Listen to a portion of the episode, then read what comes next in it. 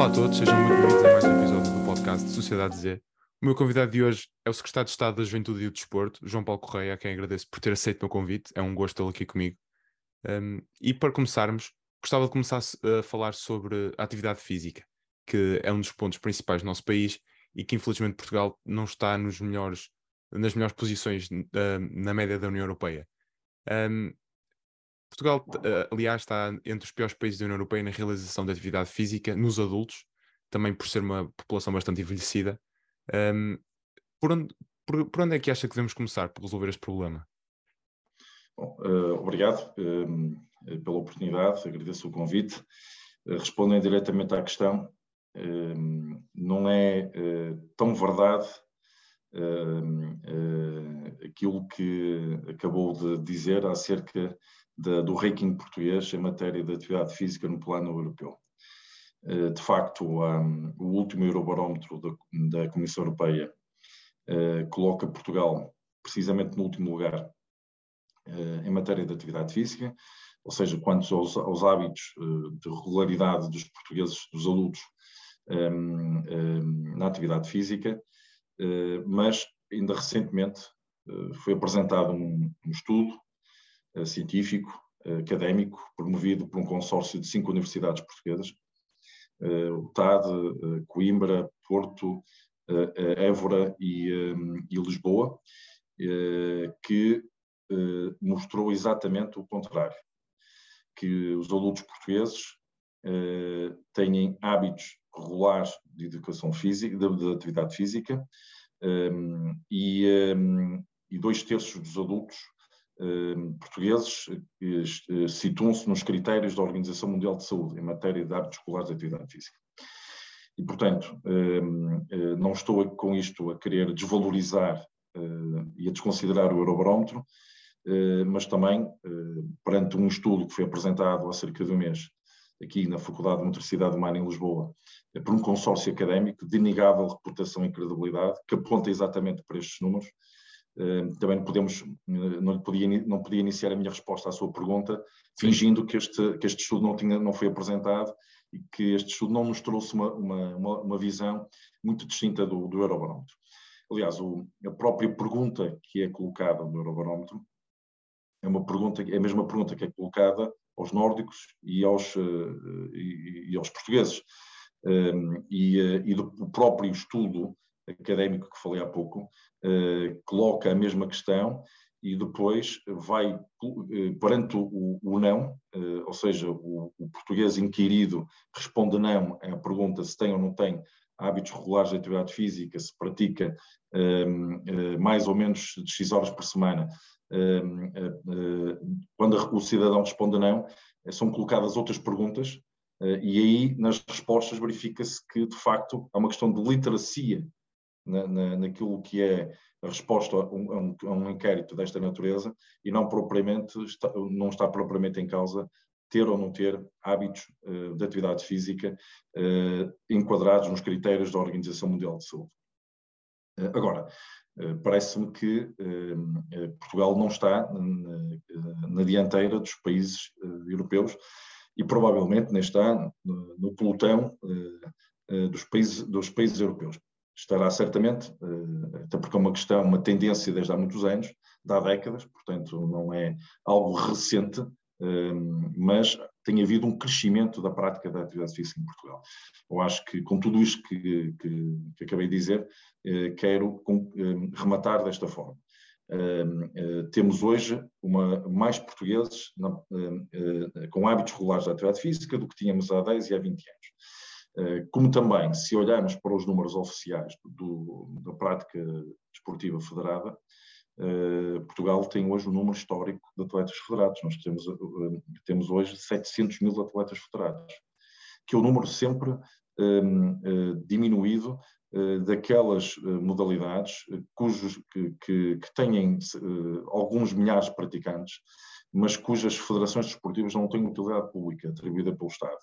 Portanto, estes 700 mil referem-se, eh, são 700 mil atletas federados das 60 eh, federações esportivas com utilidade pública. Bom, eh, portanto, Portugal, o nosso ponto de partida não é o último lugar, o nosso ponto de partida é provavelmente dos últimos lugares da União Europeia. Com, estamos hoje numa tendência crescente quanto a, ao número de portugueses com hábitos regulares de atividade física e prática desportiva federada. Como dar continuidade a este, esta, esta tendência? continuando um, uh, do lado da atividade física, a fazer um investimento que, por exemplo, é feito pelo, por um programa que é financiado 100% pelo PRR, que é o Sistema Universal da Vida Ativa, que está a colocar 21 eh, mil bicicletas em todas as escolas públicas do segundo ciclo, são 863 escolas. Este programa, obviamente, que vai incrementar a mobilidade ativa, vai eh, colocar muitos alunos com idades eh, que, que, frequentam o segundo ciclo ehm, eh, com, ehm, com a prática de uma modalidade através dos clubes desportivos das respectivas escolas. há o efeito contágio à família, portanto, este é um investimento que está a ser promovido, um investimento de, de 3 milhões de euros, 21 mil bicicletas que são, vão ser distribuídas pelas escolas de segundo ciclo, como acabei de dizer, e para além disso, eh, este programa tem mais eh, eh, dois eixos que consideramos nucleares, que, naquilo que é a, a, política de promoção da atividade física em Portugal. Um é uma grande campanha para a promoção da atividade física, que sensibilize ainda mais os portugueses de todas as idades. Mas aqueles portugueses que ainda não praticam, que não praticam desporto ou que não têm hábitos regulares de atividade física, adquirirem esses hábitos regulares um, e também criar uma, uma, uma, plataforma eletrónica com toda a informação para que um, o cidadão que se interesse por saber quais são, qual é a oferta de atividade física e prática desportiva que tem no seu território, pública e privada, hum, recintos fechados, recintos abertos, possa uh, ter essa informação disponível com dois cliques numa aplicação no seu telemóvel. Ehm, estes, estes investimentos são investimentos que incrementam e certamente que se tivermos a oportunidade de, de, de regressar a uma, a, a uma, conversa como esta daqui a quatro anos, um, aí chegaremos à conclusão que de facto, e estamos convencidos que de facto um, este investimento uh, terá os seus frutos. Como um, também uh, uh, o apoio que, que, as câmaras municipais e as juntas de freguesia sempre deram e continuam a dar àquilo que é a promoção da atividade física, levou-nos a abrir a possibilidade no PT 2030, no próximo quadro comunitário de apoio, a abrir a possibilidade de, de, de requalificação dos equipamentos esportivos municipais quando o governo, em 2011, 2012, negociou o acordo de parceria que levou ao PT 2020, considerou o investimento nas infraestruturas esportivas como prioridade negativa. E, um, e essa foi uma proposta que, que, ainda hoje está em cima da mesa naquilo que, que é a relação com a Comissão Europeia no que diz respeito ao quadro comunitário de apoio, ao próximo, PT 2030, mas conseguimos uh, abrir aqui uma janela no PT 2030 para que os equipamentos esportivos municipais, a requalificação dos, desses equipamentos, pudesse ser financiada pelo PT 2030. Isto uh, é de capital importância em muitos municípios do país, porque a prática desportiva e a, e a atividade física é, é mobilizada, digamos assim, pelos equipamentos esportivos municipais. Eh, e eles precisam de reabilitação, precisam ser reabilitados, eh, não só por razões de eficiência energética, de sustentabilidade ambiental, eh, mas também devido ao estado de conservação em que se encontram. E a possibilidade que os municípios terão de, de candidatar os respectivos equipamentos esportivos ao PT 2030 será pela via de programas de, de, de, promoção da atividade física. Ou seja, um pavilhão, um exemplo, um pavilhão municipal, eh, que e habitualmente sabemos que em Portugal as infraestruturas esportivas são utilizadas esmagadoramente nos horários mais caros, onde a fatura energética é mais cara, que são as últimas horas do dia e as primeiras horas da noite. Mas que durante as horas da manhã e as horas da tarde os, os pavilhões estão praticamente fechados. É importante que as câmaras municipais continuem a oferecer programas de atividade física dirigidos àquela população ou, a, ou aos cidadãos, às suas comunidades que não estão na percentagem dos portugueses com hábitos regulares de atividade física. Os pavilhões que estão eh, nas zonas industriais podem estar ao serviço dos trabalhadores das diversas empresas dessa zona industrial nos horários em que o pavilhão não está a ser utilizado. Eh, os pavilhões que ficam eh, eh próximo do, das escolas podem ser, obviamente, utilizados, por exemplo, para, para o desporto escolar e para, e para as atividades esportivas da própria escola. Um, um, o, os pavilhões que, que ficam próximo de, de centros um, sociais, onde a população mais idosa pode ter uma oportunidade para ter programas de, de atividade física, os, as câmaras municipais poderão candidatar à requalificação dos, dos respectivos equipamentos, neste caso concreto do, do, exemplo que estou a dar dos pavilhões, para que esse, esse, investimento esse, na requalificação do, dos respectivos pavilhões possa ser direcionada para aqueles portugueses que hoje não têm hábitos regulares de atividade física. Portanto, uh, naquilo que, que, é uma resposta já de, de alguns minutos, diria que o investimento que está a ser feito via PRR, no, através do programa Sistema Universal da Vida Ativa, naqueles três eixos que falei, mais esta janela que abrimos de, de, mais de 200 milhões de euros no PT 2030, que pode ser utilizada para a requalificação de equipamentos esportivos municipais com vista à promoção da atividade física, eh, eh, serão, será, obviamente, uma, eh, são as, as apostas, as prioridades naquilo que irá conduzir Portugal para o pelotão dos primeiros, até 2030, até 2030, ao pelotão dos países, dos primeiros 15 países europeus com melhores índices de atividade física. Este objetivo é um objetivo macro que faz parte do programa do governo e para o qual estamos a trabalhar com a, com a construção de respostas. Estas são, as, do nosso ponto de vista, as mais importantes e as mais relevantes, e daí que tenha ocupado o tempo da minha resposta com estes dois, com estas duas uh, políticas. Uh, referiu aí um, sobre as federações e sobre a quantidade de atletas.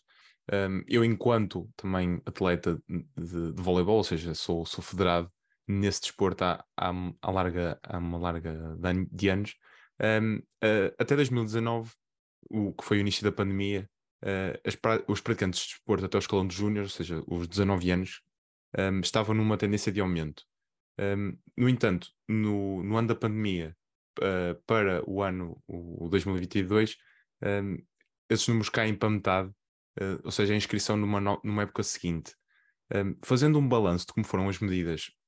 pelo, pelo anterior governo, não, não o terceiro, 23 Constitucional, o anterior, na altura da pandemia, no desporto de formação, acha que o governo um, deveriam ter tido outro tipo de abordagem nas medidas que fizeram? Eh, as medidas foram um sucesso, porque, como acabei de dizer na resposta à primeira pergunta,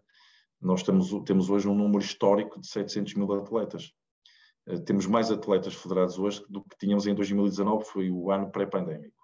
Ora, se o ano 2022 foi o ano da recuperação em todos os setores da sociedade, eh, e não vamos agora, não podemos esquecer que há cerca de 14 meses eh, estávamos eh, em confinamento geral, em 2022, né? e, portanto, Sim. o ano de 2022 foi um ano de recuperação. E a pandemia atingiu brutalmente o setor do desporto. Eh, a prática desportiva teve suspensa durante meses, quer em 2020, quer em 2021. Ehm, o que eu quero dizer com isto? Que o ano 2022 foi um enorme desafio para o setor do desporto eh, era preciso uma, eh, eh, medidas e incentivos à recuperação da prática desportiva, principalmente de ver as modalidades a recuperarem o número de praticantes que tinham em 2019 antes da pandemia. E a grande, a grande, a grande maioria das, das 60 federações com utilidade pública desportiva não só recuperaram, como ultrapassaram o número de praticantes. E algumas delas nunca tiveram tantos praticantes como têm hoje. Eh, portanto, se o ano 2022 foi o ano de recuperação e se o grande objetivo era recuperar pelo menos o número de atletas que federados de 2000, 2019, eu diria que as medidas e os incentivos foram criados e os apoios dados ao setor tiveram um resultado bem sucedido porque envolvidos 13, 14 meses temos um número recorde de praticantes federados em Portugal. Um, prática desportiva, uh, relativamente, agora relativamente à, à, diferença de litoral e interior, que também uh, tem-se vindo a falar muito da regionalização e da descentralização. Um, na, nas diversas modalidades, no litoral é onde é mais acessível à população aceder, um, aceder à, à prática desportiva, também pelo, pela grande maioria de clubes, um, seja de, das diversas modalidades, Uh, o, que, o que não se verifica no interior, que também é menos, é, tem menos população e menos meios, uh, seja de infraestruturas ou seja de onde as pessoas irem uh, praticar desporto. Um, como é que acha que se deve, que medidas é que o governo está a implementar ou que acha que deveriam ser implementadas para um, aumentar a atratividade ao interior por parte dos jovens, seja, por exemplo, através do desporto escolar ou no, agora no desporto universitário? Bom, em primeiro lugar, o quadro de, de, de, análise que leva à questão eh, não está eh, absolutamente correto, porque eh, ainda esta semana será público,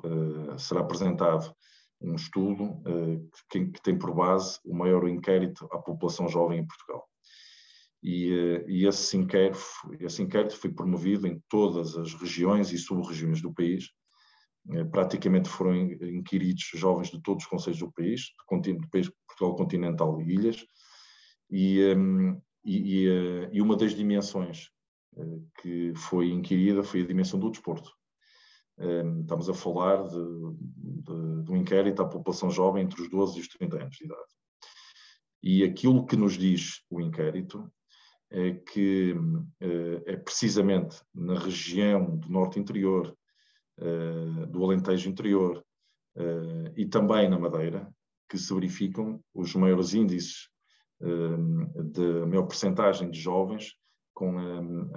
a, prática desportiva ou com hábitos regulares de atividade física. Portanto, isso significa o quê? Significa que há oferta desportiva nesses territórios do interior, um, e, um, e, também, uh, se calhar, contribui para isso exatamente a ressalva que fez na pergunta do desporto escolar. O desporto escolar está em todos os territórios do país. Não há uma modalidade desportiva que esteja em todos os conceitos do país. O desporto escolar está. E, portanto, é precisamente pela via do desporto escolar que o país tem aumentado os índices de atividade física porque ano após ano vai eh, eh, incrementando nas gerações mais jovens, eh, do ensino do, do, do, segundo e do terceiro ciclo de secundário, hábitos regulares de atividade física ou até de prática desportiva. Isso significa que se esta percentagem, estes números que, que falei há pouco, com, que são números que resultam do maior inquérito sempre à população jovem em Portugal, portanto são de inegável credibilidade. Eh, por um estudo um, da Faculdade de, de, Psicologia e Ciências de Educação da Universidade do Porto, como disse, será apresentado esta, publicamente esta semana, um, se estes números são números que contrariam a percepção de que uh, a prática desportiva no interior ou a atividade física no interior tem números depreciativos uh, e números bem inferiores ao litoral, isso deve-se ao desporto escolar, ou, ou maioritariamente ao desporto escolar. Eh, portanto, diria que, que, eh, que a resposta mais eh, objetiva à pergunta que... Não, não, sem problema. Um, avançando agora, saindo da parte do desporto, indo para a parte da juventude, um, as propinas, e não sei se quer comentar, esta, não sei se quer responder esta pergunta, uh, as propinas têm sido um, um, um dos debates ou uma da, das críticas uh, feitas seja pelos estudantes ou por alguns partidos, um, as propinas no ensino superior, tem sido um, uma temática, em grande maioria, na, na, nestes últimos anos. um, e já houve diversas propostas para abolir as propinas no ensino superior. Uh, eu gostava de lhe perguntar se acha, na sua opinião pessoal, uh, se acha que as propinas é um mal, é um mal necessário ou, ou acha que deviam ser abolidas? As propinas uh, são essenciais naquilo que é o financiamento das instituições do ensino superior. Um, agora, aquilo que me parece questionável é se a ação social no ensino superior eh, responde ou não responde ao número de alunos e aos alunos ehm, de famílias eh, eh, que se, que se encontram em situação económica muito difícil, ou seja, alunos que para frequentarem o ensino superior e para não caírem na chamada taxa de retenção, têm ou não têm o apoio ou através da ação social ou através do alojamento estudantil para conseguirem prosseguir a, a sua formação académica. Hum, eu julgo que, eh, portanto, este é o debate a fazer-se e não propriamente centrar eh, o tema eh, do ensino superior nas propinas. Hum, e aquilo que sabemos é que, ao longo dos últimos anos, e, e desde 2000, e principalmente desde 2016, que tem havido um reforço grande das políticas da ação social no ensino superior e, mais recentemente, naquilo que diz respeito ao alojamento estudantil. Portanto, aqueles, os alunos que, eh, e as alunas que, eh, por razões de ordem económica das suas famílias, eh, não têm condições para suportar ou as propinas ou as despesas inerentes à formação académica, incluindo o alojamento estudantil, devido ao facto de serem estudantes deslocados, a questão que se deve colocar é se os atuais programas de apoio respondem ou não respondem, uh, e, e, desse ponto de vista, se há uh, um momento nos últimos 30 anos em que foi, tem sido feito, ou foi feito um esforço orçamental assinalável, foi de facto desde 2016, tem sido desde 2016. Um, por exemplo, nas, nas residências universitárias, que foi um, um, um tópico no início do ano letivo, porque diziam que o Estado não tinha, eh, não tinha, eh, não tinha criado novas residências universitárias para os estudantes nas principais universidades. Um, há muito, de facto, há, há, há, muitos estudantes que deixam de, deixam de ir para o ensino superior porque não, porque não são colocados ou no distrito onde, onde eh, residem, por exemplo, quem for, quem for do Porto e colocado em Lisboa, um, de facto, pagar uma renda de uma casa em Lisboa é, é, é caríssimo. Uh, acha que um, o Estado está realmente. Uh, tem feito. Como é que eu te explicar? Como é que eu te fazer esta pergunta? Tem, tem aplicado medidas para colmatar essa dificuldade, sendo que mesmo, mesmo neste ano, ano transato e no atual ano, uh, muitos jovens deixaram o ensino superior por causa dessa dificuldade? Bom, um, regresso à, linha da resposta que dei à anterior pergunta. Uh, sabemos que uh, é preciso fazer um investimento avultado no alojamento estudantil. Eh, sabemos eh, que é preciso aumentar o número de camas do alojamento estudantil ano após ano. O, governo tem um objetivo até 2026 e agora as respostas às perguntas. O governo tem mobilizado o Orçamento de Estado o PRR e certamente irá mobilizar o PT 2030 uh, naquilo que, que, são, que é um tal investimento avultado que o Estado tem que fazer no alojamento estudantil. E não é possível, eu acho que todos compreendem, que em matéria de, de, de, habitação, neste caso estamos a falar de alojamento estudantil, não é possível construir esta resposta no espaço de um ou dois anos. Não é possível. Portanto, a, questão, a questão central é se eh, estamos ou não estamos a mobilizar os recursos todos que temos, eh, os recursos disponíveis, eh, para fazer esse investimento. E se o objetivo que temos em cima da mesa é ou não é suficiente para responder às necessidades. Eu julgo que nessa matéria este governo tem sido irrepreensível, porque a habitação é uma, uma prioridade da agenda política do governo, o alojamento estudantil faz parte dessa prioridade. Um, e, e, todos, e todos os, os, anos vamos ver o número de camas no alojamento estudantil a crescer, a crescer consideravelmente. Uh, basta recordar, uh, nos últimos 12 meses, um, uh, os alojamentos estudantis que foram inaugurados,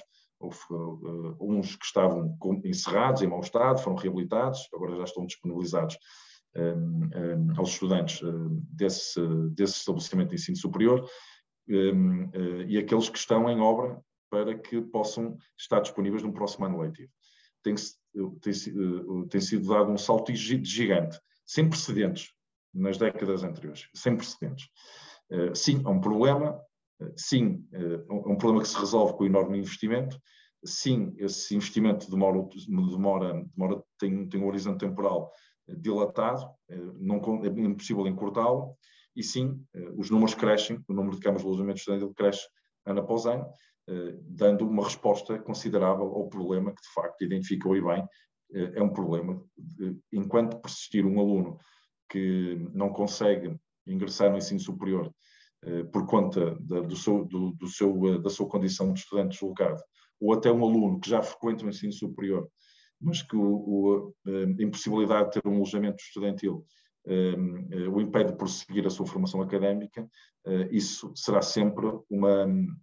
uma necessidade a colmatar e, eh, e haverá sempre da parte do governo que estiver em funções necessidade de responder a esse problema. De facto, o, governo atual, o governo atual, quando digo governo atual, digo com o executivo a ser liderado pelo, pelo primeiro-ministro António Costa, tem, tem investido de facto na, no, no alojamento estudantil. Uh, mas então faço, faço esta pergunta de uma maneira diferente. Se acha que ao longo destes últimos anos, e já não falo do executivo, destes três executivos um, de António Costa, mas falo dos anteriores, incluindo os, os executivos dos outros partidos e também o, o do partido, o Partido Socialista, um, se acha que houve um, algum desinvestimento, por exemplo, na altura da Troika, uh, ou ou se acha que devia ter sido, ter sido maior, mais investido nesse, nesses momentos um, em que também se viu que foi a partir dessa data, uh, a partir dos últimos 20 anos, que houve um aumento progressivo uh, de, de, estudantes no ensino superior que antes não existia. Um, se acha que nessa altura, à medida que, for, que foi aumentando o número de estudantes no ensino superior, também se devia ter aumentado uh, o número de camas para esses estudantes, os deslocados, claro. Bom, há aqui uma, uma, uma, uma, tendência que não pode ser ignorada, que se iniciou exatamente por altura da revisão do novo de, do regime de, do arrendamento urbano em 2011, é que se somou a isso uma política que é conhecida pelos vistos gold, e outras medidas que foram tomadas pelo governo na altura, que contribuíram para o sobreaquecimento dos preços da habitação. E sabemos que durante décadas os estudantes deslocados procuravam no privado a, a, a, a resposta a preços reduzidos naquilo que era o seu alojamento estudantil. Um, e, uh, e, que no, já no, no, no, quando se começou a sentir o sobreaquecimento dos preços da, da habitação, uh, foi nessa altura que se colocaram, uh, se fizeram também sentir ainda mais as, os, a problemática do alojamento estudantil, as dificuldades dos, dos, dos, dos estudantes locados obterem alojamento estudantil, obterem alojamento eh, nas, eh, nos territórios eh, onde estão sediados o, seu, o respectivo estabelecimento de ensino superior. E por isso admito que os governos anteriores houve, e há aqui distinções a fazer, porque a ação social no ensino superior foi muito dinamizada a partir de 1995. Recordo-me tenho bem presente esse período que foi na altura que frequentei o ensino superior. E houve, de facto, há um antes e depois de 1995, em matéria de, de política social no ensino superior e de apoio aos estudantes um, no ensino superior. Um, mas, uh, nos anos mais recentes, um, há aqui uh, essa tendência que vem acentuar esta necessidade de um alojamento estudantil disponibilizado pelo Estado no ensino superior. Portanto, para muito, para o acentuar desta necessidade, contribuiu do meu ponto de vista, bastante aquilo que foi o sobreaquecimento dos preços de habitação, que ainda se manifesta, que ainda se manifesta em praticamente todos os territórios onde estão sediados estabelecimentos de ensino superior. Eu tenho percorrido o país em contacto também com, com as universidades e com os politécnicos, com as associações académicas, com as associações de estudantes, e, e tenho encontrado denominadores comuns eh, naquilo que são as principais problemáticas. E, um, e, esta é a leitura que faço, ou seja, uh, seria mais fácil estar-lhe a responder sim, antes, até 2015 nunca houve um investimento tão grande em matéria de política social no ensino superior ou em matéria de, de, de investimento em alojamento público estudantil, mas é, importa ter aqui também algum rigor uh, e, ter, e ter memória memória presente nas minhas respostas. E, e houve um período sim em que houve uma marca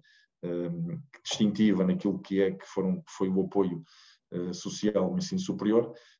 mas na verdade o que fez acentuar ainda mais as necessidades de alojamento público no ensino superior uh, foi o sobreaquecimento dos preços da habitação, sobreaquecimento esse motivado por aquelas políticas e aquelas medidas tomadas entre 2011 e 2012. Um, eu, eu não, não queria fazer perguntas sobre a habitação, que acho que é um tema uh, que é um tema para discutir numa oportunidade com, com um governante da parte da habitação, uh, se, se, no, fazendo a ressalva que a habitação realmente é um problema uh, na juventude. Um... Mas pode, mas pode podes fazer, eh, permite-me tratar por tu, Força. Uh, uh, mas podes fazê-lo. tenho, tenho, estou preparado para responder às perguntas também do lado da habitação. admito que não seja um tema central para uma conversa com o Estado da Juventude do Desporto, mas certo. de facto hoje o acesso à habitação, não é só o alojamento estudantil, mas o acesso à habitação é dos maiores desafios uh, que se coloca o governo, porque é um dos maiores problemas que se coloca às gerações mais jovens. Um, sendo, sendo, assim, uh, eu não, não, não tinha dito isto no início, um, mas eu sou membro da Iniciativa Liberal, uh, portanto, obviamente tem alguma discordância, por assim dizer, das medidas das medidas propostas pelo, pelo governo, um, mas eu, sem, sem, sem ser parcial, faço-lhe faço a questão de o Estado tem diversos, e uma questão, uma questão mesmo antes de ser da iniciativa liberal já tinha esta, esta pergunta. Uh, o Estado tem diversos um, imóveis devolutos, por assim dizer. Um, acha que deveria, ou deveria, e estão, estão a fazê-lo, realmente o Estado está uh, a reformar edifícios devolutos um, em residências universitárias, aqui no Porto uh, já, está, já está a acontecer, mas acha que o Estado deveria utilizar mais desses imóveis um, para nem só para residências universitárias, mas também para um parque habitacional público. Portugal realmente, um, seja eu mais a favor da iniciativa privada do que o Estado um, ter uma intervenção no mercado, Portugal é dos países com o menor parque habitacional público. Acho que está na cerca dos 2%, a média europeia é 12%. Um, o investimento na habitação pública nunca foi, uh, nunca, nunca foi feito com, uh, com grandes números. E quando se fala em habitação pública, normalmente está-se a, está a referir a, a, seja a bairros sociais. Uh, portanto, eu, eu pergunto-lhe se acha que uh, com um maior número de, de um, um, parque habitacional público, se muitos dos problemas que, tem, que existem na habitação seriam colmatados. sim, respondendo a uma, uma, pergunta objetiva, eu acho que merece um sim logo à cabeça como resposta. Um, uh, o Estado uh, está a intervir em força uh, no parque habitacional do país porque o mercado falhou, desse ponto de vista. e o mercado falhou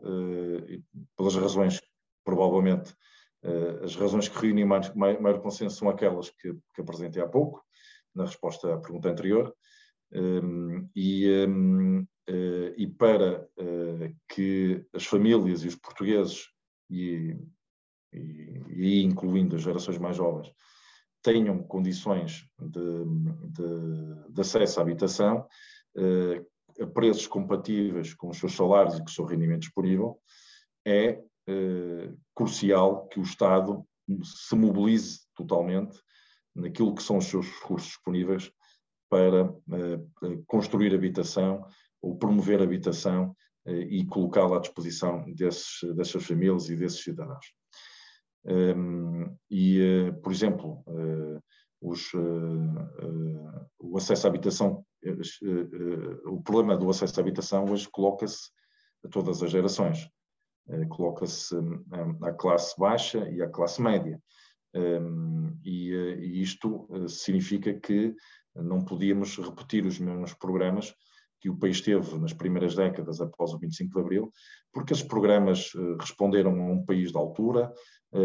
que, onde tínhamos milhares de famílias a viver em barracas em algumas zonas do país e, portanto, a urgência e necessidade eram bem distintas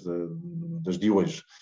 E hoje eh, eh, temos uma, objetivamente, uma, uma, eh, uma dificuldade que tem a ver com a relação entre o salário e preço da habitação. E apesar dos salários crescerem em Portugal ano após ano, quer o salário mínimo, quer a remuneração eh, eh, bruta eh, média mensal, que também cresce todos os anos, em muitas em zonas do país o preço da habitação cresce ainda mais. E isso coloca dificuldades no acesso das famílias e das gerações mais jovens, por exemplo, no acesso, no seu processo, agora referindo-me às gerações mais jovens, na sua emancipação. Uh, ou seja, os jovens portugueses saem de casa dos pais entre os 33 e os 34 anos de idade. Eh, é a média das médias mais elevadas da União Europeia. Há aqui uma questão, não é uma questão eh, unicamente conjuntural, é uma questão também cultural, da organização, cultura de familiar e da organização de, de perspectivas de vida, de geração após geração, mas uh, o que é certo é que é uma idade média elevada. E, uh, e sabemos também que se a média é essa, é porque há jovens que saem de casa dos pais bem acima dos 33, 34 anos de idade. Uh, e certamente o fazem uh, não por opção, mas por, por, uh, por impossibilidade, de saírem de casa dos pais mais cedo. E, um, e sim, o, o, quem pode contribuir para que a habitação, o acesso à habitação seja facilitado do ponto de vista daquilo que é compatibilização do salário e do rendimento disponível com o preço da habitação, seja renda, eh, neste caso, no arrendamento a preços acessíveis, é, é o Estado. Agora, eh, como, como respondi em relação ao alojamento estudantil, não é possível uh, mobilizar, o Estado, o Estado está-se a mobilizar totalmente, está a mobilizar o seu edificado de vulto para, para este pacote de medidas uh, de habitação o Estado, as Estado, Estado Central, câmaras municipais, uh, e acredito muito que estas medidas vão dar o resultado esperado. E acredito muito que daqui um, a uma década, quando se fizer um, primeiro grande balanço daquilo que é o investimento que está a ser feito pelo Estado, chegaremos à conclusão que se não fosse uh, este pacote de medidas, se não fosse esta opção política de dar prioridade a habitação com estas medidas, um, o país não dava o pulo percentual e não sairia dessa, da percentagem reduzida que, falou há pouco, que falaste há pouco na pergunta que colocaste. Um, avançando agora para o, para o, último tema da literacia política, que também é, é o segundo moto do meu podcast. Uh, um, falando não de eleições, mas da parte da abstenção das eleições, não, não tanto nos resultados, mas no número de votantes, Uh, Portugal tem tido um, um declínio no número, uh, no número de votantes, ou seja, a abstenção tem sido cada vez maior. Uh, para o ano um, teremos eleições europeias, que têm sido uma das, uma das eleições com maior número de abstenção. Acho que na última foi 70%, não estou em erro, perto disso. Um, a juventude tem tido uma melhoria no número, no número de, em, em termos de votação, tem, de facto tem, tem tido uma tendência de aumento. Um, com que, com que iniciativas é que acha que se pode fazer com que a juventude um, tenha a tendência de ir votar mais? Por exemplo, uh, estou-me a lembrar agora do Parlamento de Jovens, que é, que é uma iniciativa uh, que não está em todas as escolas, por exemplo, eu não tive essa oportunidade. Um, está no ensino básico e no secundário, mas mesmo assim há, há, uma grande parte da juventude que, que diz que, e faço uma transcrição quase, de, que diz uh, não quer saber da política ou a política não, ou a política não lhe interessa, um, a política acabar por, acabará por tocar a todos, um, seja no ato de votar, estamos a fazer política. Um, qual, com que medidas é que acha que, que se pode melhorar? eu, eu, eu, eh, se olharmos eh, eu respondo de uma forma muito, eh, muito direta. Se olharmos para as últimas eleições legislativas, eh, a taxa de adesão às urnas eh, contrariou a tendência das eleições anteriores. Portanto, o que nos permite também concluir que não há necessidade de colocar um grande pessimismo e, e negativismo naquilo que, que é a participação uh, dos portugueses, dos mais jovens, naquilo na, na, sua, na, na, sua vida, na, na, sua cidadania na sua, e naquilo que é o seu interesse pela atividade política.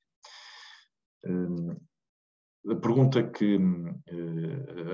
se, quando, quando nos perguntam, bom, os jovens interessam-se ou, ou não, se interessam pela política? Interessam-se. Ainda recentemente o Conselho Nacional da Juventude divulgou um estudo que contratou a, Universidade Católica, um grupo de investigadores da Universidade Católica, que diz que uh, uma elevada percentagem, uh, esmagadora maioria dos jovens entre os 18 e os 30 anos de idade, uh, já votaram, portanto, e, e, uma boa parte deles vota, vota em praticamente todos os atos eleitorais. Um, portanto, não é propriamente esta geração, geração mais jovem, que está a contribuir eh, para eh, o aumento da abstenção, até porque essa tendência de aumento da abstenção foi contrariada, como disse, nas últimas eleições legislativas. Eh, aquilo que, no, que, que, está a ser feito para continuar a dar, primeiro, a incentivar a participação cívica dos jovens e aquilo que são as oportunidades para que os jovens exerçam também a sua voz ehm, nas decisões políticas. Como disse no início da, da nossa conversa, estive na semana passada no Fórum da Juventude eh, organizado pelo Conselho Económico e Social das Nações Unidas e ouvi e ouvi os elogios a Portugal enquanto referência internacional em matéria de participação dos jovens e dos representantes das organizações nacionais de juventude, uh, não só naquilo que é chamada cidadania, como também na, naquilo que é eh, a atividade política. E quando falo de atividade política, não confundir com atividade partidária. Sim, sim. Um, e, e sim, deste um exemplo de um programa que é um programa que já tem longos anos, que, é um programa de sucesso, eh, que não é de aplicação obrigatória em todas as escolas. Sim, eu sei. Eh, deveria, de, desejavelmente, todas as escolas deveriam participar, ehm, mas participam eh, cerca de mil escolas por ano. E isso é um número já impressivo. Ehm, mas, ao mesmo tempo, ehm, não, não, há outros programas que estão no terreno que também são olhados internacionalmente como inovadores. E vou dar dois exemplos de dois programas que partilhei no Fórum da Juventude um, com, a, com os outros países representados no Fórum e que foram olhados também como programas inovadores. Um, o, os orçamentos participativos jovens, uh, ou melhor, o orçamento participativo jovem, que é promovido por muitas câmaras municipais e algumas juntas de freguesia do país, um, é uh, uma primeira oportunidade, um, uma, uma primeira experiência que leva com que, muito, que leva traz muitos jovens à cidadania e ao interesse pela, eh, pela gestão do seu, do, da sua comunidade e do seu território. A possibilidade de uma Câmara Municipal, uma Junta de Freguesia, retirarem uma fatia do seu orçamento e destiná-la às escolhas dos mais jovens é um exemplo olhado eh, como muito inovador no plano internacional um, e, olhado, e é também um, uma, facilmente interpretado como uma oportunidade uh, de excelência para que os jovens que podem participar, podem exercer a sua cidadania sem, uh, pela, pela, sem ser pela via tradicional, que é pela, não tem que pertencer a uma associação de, de juventude, não tenha que, que, que, pertencer a um partido político para participar no orçamento participativo jovem. porque também sabemos que muitos jovens sentem-se mais seduzidos pelos, pelo movimento inorgânico do que pelo movimento orgânico, diz respeito à sua participação cívica. E, um, e este, este, é um programa que já hoje é adotado por muitas câmaras municipais e que tem trazido muitos jovens para, uh, para a vida política também.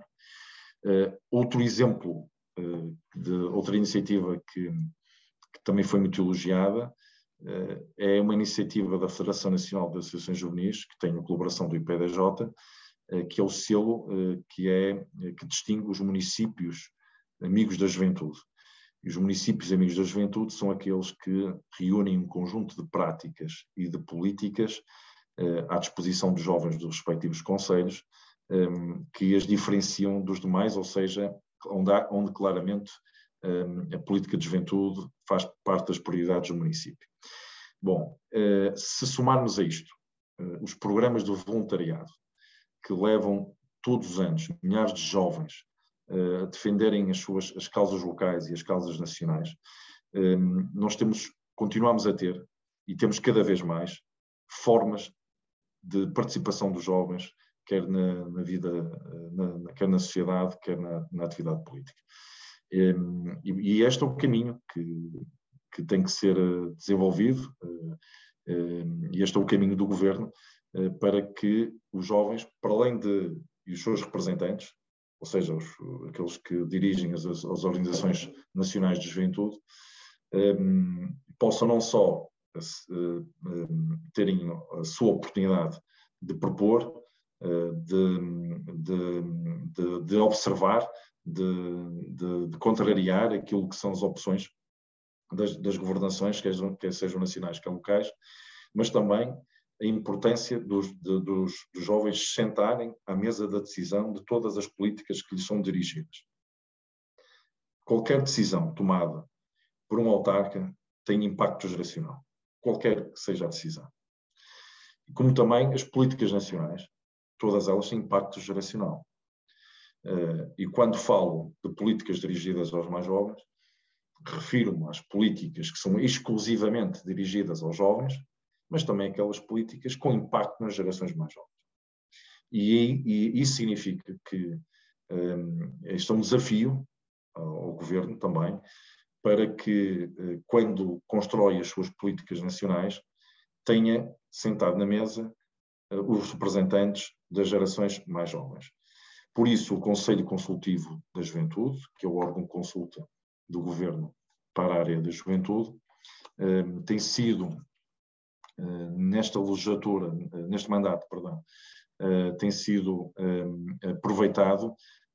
para que os membros do governo apresentem aquilo que são, como aconteceu recentemente, o Sr. Ministro da Habitação esteve no Conselho Consultivo da Juventude, apresentar as medidas do pacote da habitação,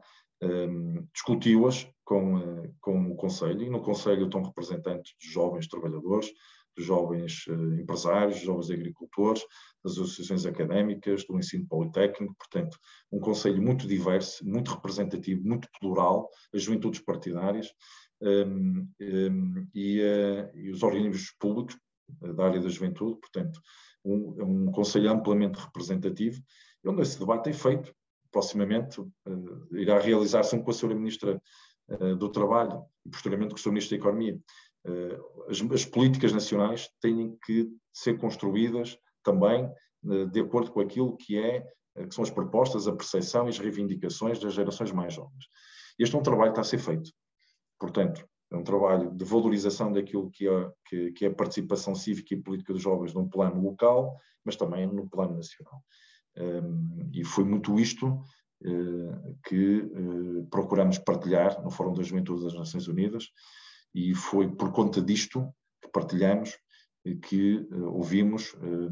por diversas vezes o reconhecimento ao trabalho que tem sido feito em Portugal. para terminar, a minha última questão, e fazendo uma questão mais otimista, Um, uh, já, já, já, já está a ganhar esta conversa, portanto. Sim, sim, sim, de certeza. dizer-te isso. Um, fazendo uma questão mais otimista, a juventude, uh, a juventude os, os, jovens que estão inseridos em partidos políticos, um, e citou o estudo da Católica, também um estudo da Católica uh, diz isto, que os jovens estão, estão uh, no, os jovens que estão nos partidos políticos um, estão nos partidos de centro, centro-esquerda, centro-direita, um, e, e, o meu partido, que também uh, está a ganhar mais, mais jovens, felizmente, um, mas nunca aderem aos partidos um, populistas ou extremistas. acha que a, a literacia, com o aumento da literacia no, nos jovens uh, faz com que essa tendência continue a aumentar, ou seja, a não inserção de pessoas ou juventude uh, nos partidos populistas, e acha que o crescimento desses partidos é um problema não dos jovens, mas dos mais adultos? Bom, hum, eh, essa é uma questão uh, muito pertinente uh, e um, eu queria começar a responder com, um, com um, por exemplo, com a necessidade de um, do Programa Nacional de, de, de Incentivo ao Associativismo Estudantil no ensino secundário, eh, a necessidade desse programa eh, vir a ser um sucesso. Eh, temos hoje poucas escolas secundárias com associações de estudantes constituídas e a funcionar. Hum, isso diz-nos que há uma grande oportunidade e ao mesmo tempo uma necessidade de investir naquilo que é uh, o, o, debate uh, uh, nas idades do ensino secundário. É precisamente nessas idades e nas primeiras idades do ensino superior que os jovens se interessam pela atividade política e pela, pela vida em sociedade e, em comunidade e, acima de tudo, um, um, importa que esse debate também seja um debate muito esclarecido. Ou seja, as associações de estudantes do ensino secundário hum, eh, podem eh, assumir aqui um papel que eh, no passado as, as associações de estudantes no mesmo ciclo de, ensino assumiram hum, naquilo que foi, por exemplo, a minha, a minha experiência nessas idades e naquilo que foi o contributo dessa experiência para o despertar de uma consciência cívica e política. Hum, eh, eu diria que hum, eh, há cada vez menos uh, porcentagem de jovens que se, que se filiam nas juventudes partidárias tem diminuído. Portanto, uh, isto não significa que, e, e, e, os, e esse, esse, estudo também diz-nos isso, Sim. não significa que haja um abrandamento do interesse dos jovens pela, pela vida política e partidária. Uh, os jovens não, não, não, não têm a aptidão ou não têm o interesse para uma ligação partidária, como aconteceu em décadas anteriores, com as gerações anteriores, como por exemplo a minha, mas isso não significa que o, os, jovens hoje não tenham até mais interesse pela atividade política e partidária, mas acompanham de forma mais descomprometida, uh, mais em função das lideranças partidárias do que propriamente o vínculo ideológico que é eh, que se manifesta sempre quando um jovem se filia eh, num partido político, assume ali um vínculo ideológico. Eu, quando me filiei eh, no partido do qual sou militante, assumi ali um vínculo ideológico. certamente que quando filiaste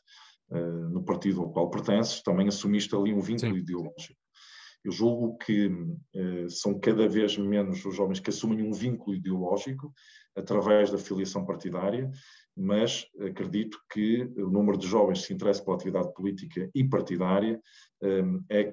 continua a ser elevado. Eh, não acredito que, que tenha havido qualquer abrandamento, até porque o estudo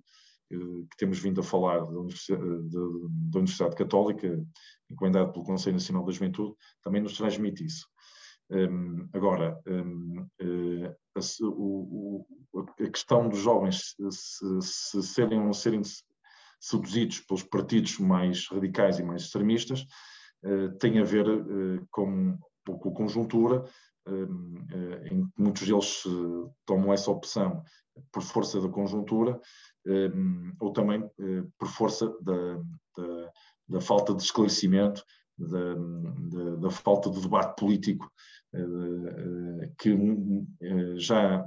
era muito habitual no seio das famílias e muito nas décadas, nas primeiras décadas após o 25 de Abril, nas primeiras duas décadas, provavelmente agora menos, esse debate seja feito assim, tão ideologicamente como se fazia na altura, mas acredito que a própria dimensão das fake news também contribui para que algumas mensagens passem e, passem completamente distorcidas, obviamente, por serem fake news. Isso também tem ajudado que o número de jovens que se deixam seduzir pelas ideias mais radicais um, o façam e aconteça. Uh, Lembro-me que em 2000 uh, e uh, no final de 2021, princípios de 2022, tive acesso a à apresentação de um estudo promovido por uma faculdade da Universidade do Porto, da Faculdade de Letras, eh, que eh, eh, costuma inquirir os jovens no, no, no primeiro ano, durante, desde o primeiro ano de ingresso na faculdade até o último ano de ingresso na faculdade, tentando avaliar quais são as suas ideias políticas, quais são as mensagens que mais os seduzem, as mensagens políticas que mais os seduzem, e também perceber a evolução eh, do pensamento político desses mesmos alunos eh, na passagem do primeiro para o segundo ano, segundo para o terceiro ano da faculdade. E esse estudo uh, diz que, à medida que uh, há um, um aumento de, na, na, na, idade, um, uh, o pensamento político fica mais moderado um, e, a, e, a, e, baixa digamos que a taxa de, de, de, sedução por ideias mais radicais e mais extremistas. Uh, julgo que quer a conjuntura, uh, quer uh, a impreparação de alguns jovens que são muito suscetíveis às fake news, quer também aquilo que é a natureza da, da idade, pode explicar por, por que razão ou por que razões alguns jovens se um, interessam pelas, uh, pelos partidos mais radicais e mais extremistas. Uh, mas ainda não está provado que, pelo contrário, a maioria dos jovens não se situa exatamente nesse quadrante, isso não, não faz suscitar preocupação maior. Sim, esse estudo mostra que os, os jovens que se filiam em partidos políticos um, os vencedores, os partidos vencedores, é a juventude, ou seja, as juventudes partidárias desses partidos é a juventude socialista e a juventude social-democrata. Portanto, não diria que esses dois partidos são extremistas ou radicais em nenhum, em nenhum momento. Um... Precisamente, precisamente. Mas é assim, um, aqui, aqui, aqui a questão que se calhar merece maior análise não, é, não são os jovens que se filiam nas juventudes partidárias são aqueles que respondem ao, ao, inquérito dizendo que não se, não se filiam nem se querem filiar nas juventudes partidárias e tentar questionar ou perceber eh, então quais são as ideias e as mensagens que mais os seduzem onde, e, onde, e quais são as ideias onde é que eles se revêm, se em quadrante político se revêm. São os partidos mais moderados, na mensagem, nas ideias dos partidos mais moderados ou nas, nas ideias ou nas mensagens dos partidos mais extremistas e radicais. É, portanto, essa uma avaliação tem, tem que se fazer, mas há algo que é fundamental e que também tiveste ocasião de identificar na, na pergunta, que é, é, é há que fornecer todas as condições para que os jovens tenham informação suficiente para serem esclarecidos. E não só informação, mas também debate. E, e o esclarecimento é fundamental pertence já à geração mais qualificada de sempre, eh, aquela que também queremos que seja mais realizada de sempre, ehm, e, ehm, e queremos muito que a geração mais qualificada de sempre eh, assuma eh, os destinos da nossa sociedade, da nossa economia, para que as capacidades que lhe estão reconhecidas possam ajudar Portugal a aproximar-se dos países mais desenvolvidos da União Europeia e, portanto, precisamos também de, de, que a geração mais qualificada de sempre do ponto de vista político, independentemente das suas opções, como está como é evidente. Hum, tivemos aqui uma conversa com alguma carga ideológica, que é, que, é, que é saudável e, hum, e é desejada. É? Hum, julgo que isso é, é, é, o que se também procurava com esta conversa, mas independentemente da nossa filiação partidária ou, ou, ou carga ideológica ou ideologia, acima de tudo, o esclarecimento e a informação eh, devem estar sempre presentes para que as nossas decisões uh, sejam as decisões que, que contribuam para, para, a moderação. Eu acredito muito que hum, a política e as políticas são bem servidas quando uh, têm uma grande, uma grande dose de moderação. Um, com essa sua resposta termino as minhas questões. Uh, mais uma vez, gostava de, de, agradecer por ter aceito o meu convite. Foi realmente um gosto uh, tê-lo no meu podcast. Um, os restantes ouvintes,